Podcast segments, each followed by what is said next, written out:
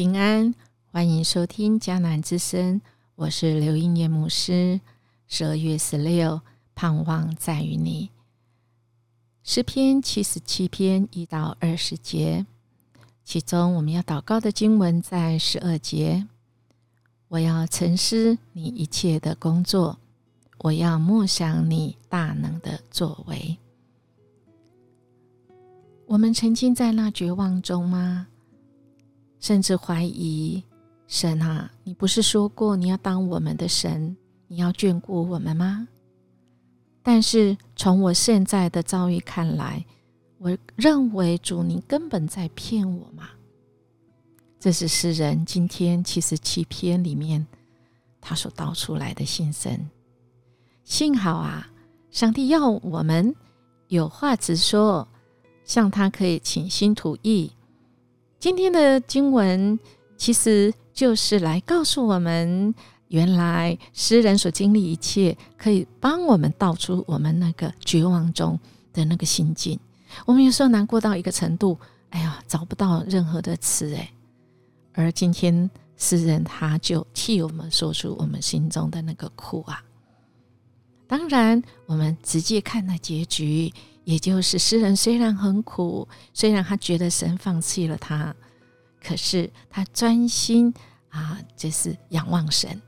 那么他最后其实是有得着欢欣跟喜悦的。有一位这个啊，我们的属灵前辈曾经这样说：我们如果专心于自己呀，啊，其实会带来痛苦的。那我们如果专心于别人呢？哦，那带来了是沮丧啊。因为我们会比较，所以唯有我们要专心于基督，他是带来欢欣跟喜悦的哦。我们来看看这四篇七十七篇，他这个诗人在颠沛困境中，他的默想，他内心的这个历程啊。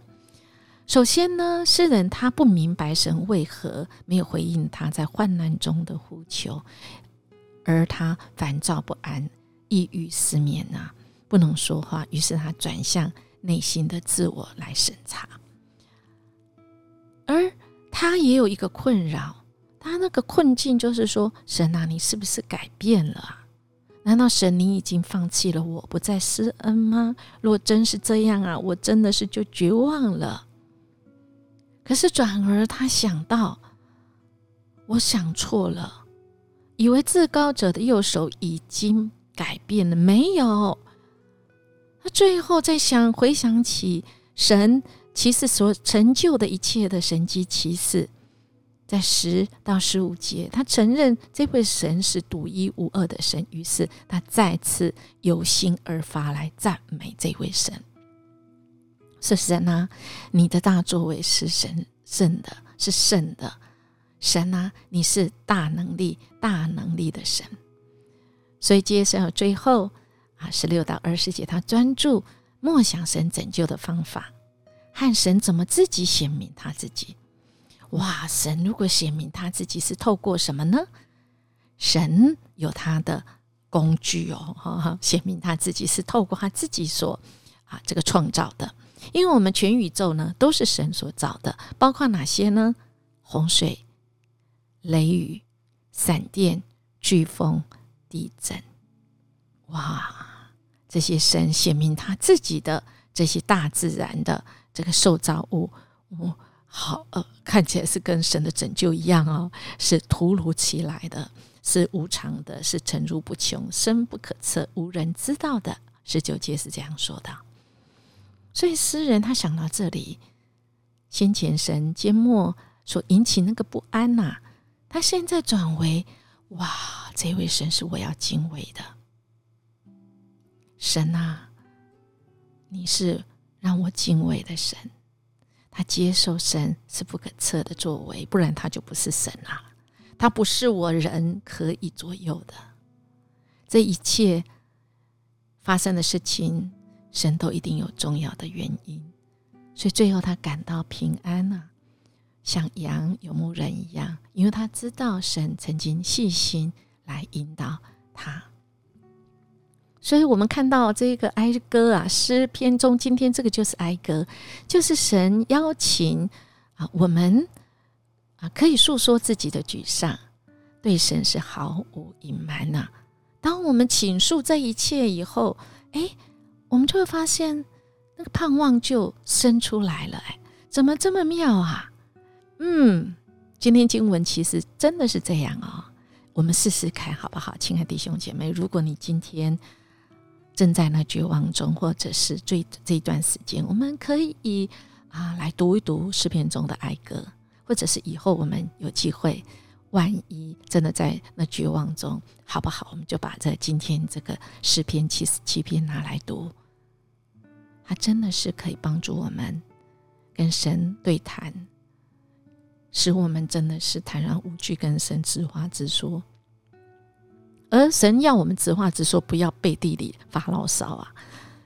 在民数记十一章的时候，以色列人离开埃及往应许之地的途中，他就是常常在神的背后发怨言所以，亲爱弟兄姐妹，神也不要，人也不要啊！我们如果对人有想法，我们其实是可以用礼仪来把我们心里的想，可以用很好的态度跟别人来讲。那么，或许我们这是一个核对，真的是一个核对哦，因为。啊，有时候我们是想错了啊，所以今天的经文来告诉我们，我们正是要回想神啊啊，在今天经文里面回想他们啊，埃及是怎么样去经历神的，出埃及啊是怎么样去经历神的，那我们也可以来这样来经历神啊。加尔文呢，他说诗篇是灵魂之镜镜子啊，我这么说也不为过。他说诗篇是灵魂里里外外的解剖学。世上简直没有一种情感是诗篇未曾陈述，而且拿来接近的哦。镜子只能照外表，而诗篇可以帮助我们找到表达内心状况的这些词汇。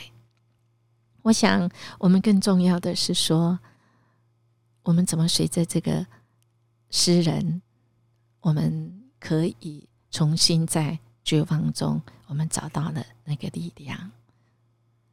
就是我们回想神怎么样子经历过过去，在诗人他说出埃及记何以能够鼓励诗人在困苦中重新得力？透过诗人的这个笔所写的，是让我们感同受深受，得到激励的。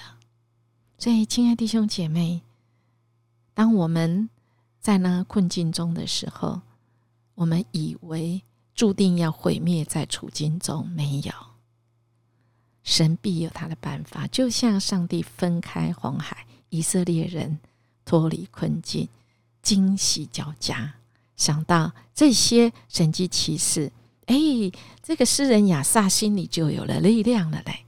因为即便山穷水尽，看似无路，亚萨相信上帝能够持续拯救他的子民，于是他重新得力呀。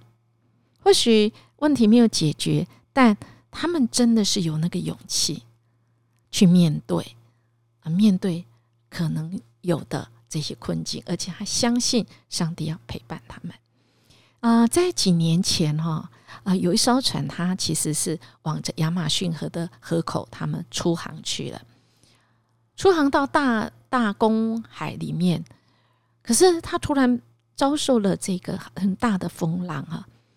及这个船呢，其实就倾倒了。那么他最后是靠着这个被风这个损坏的舵呢，勉强的往前行。然后行了好几天，里面没有水，因为在大海里面，那个河水是咸的。那东西当然是没得吃啊。这些遭遇啊患难的人，痛苦啊忍住没有水的时候，这个时候。